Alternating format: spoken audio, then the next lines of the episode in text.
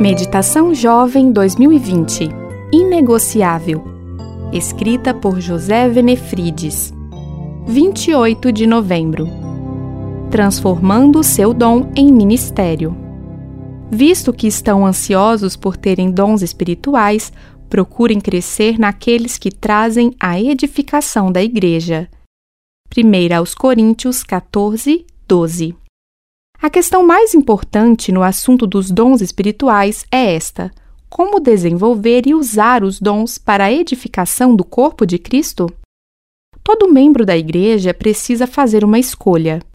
Vai entrar na igreja, sentar-se comodamente e participar do culto como espectador, ou vai procurar uma maneira de ajudar, utilizando seus dons para abençoar a vida dos outros?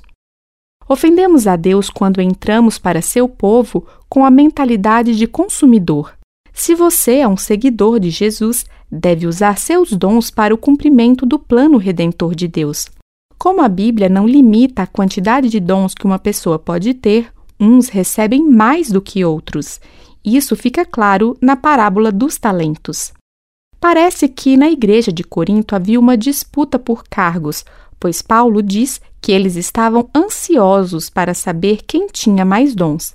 Hoje a situação mudou, pois muitos fogem de responsabilidades, mesmo que haja alguns que ainda queiram ser o centro das atenções no palco da igreja.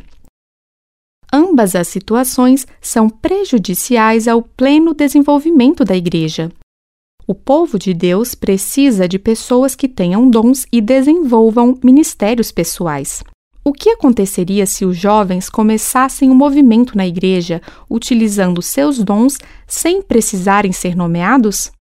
Cada um procuraria descobrir seu dom e decidiria não mais ficar esquentando os bancos da igreja. Você não precisa ficar esperando a comissão da igreja nomeá-lo para determinada função. Suponhamos que você tenha o dom da hospitalidade e consiga fazer com que as visitas sintam-se à vontade na igreja. Para fazer isso, é preciso ser convidado para compor a equipe de recepção?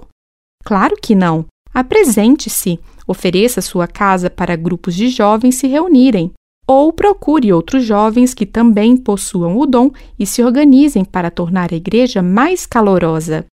O importante é determinar-se a usar suas habilidades e dons para o avanço do reino de Deus. Os dons espirituais são uma ferramenta poderosa para o crescimento da evangelização. Lembre-se, os dons são instrumentos para a edificação da igreja e não para proveito pessoal. Eu sou Annelise Illy e trabalho na redação da Casa Publicadora Brasileira.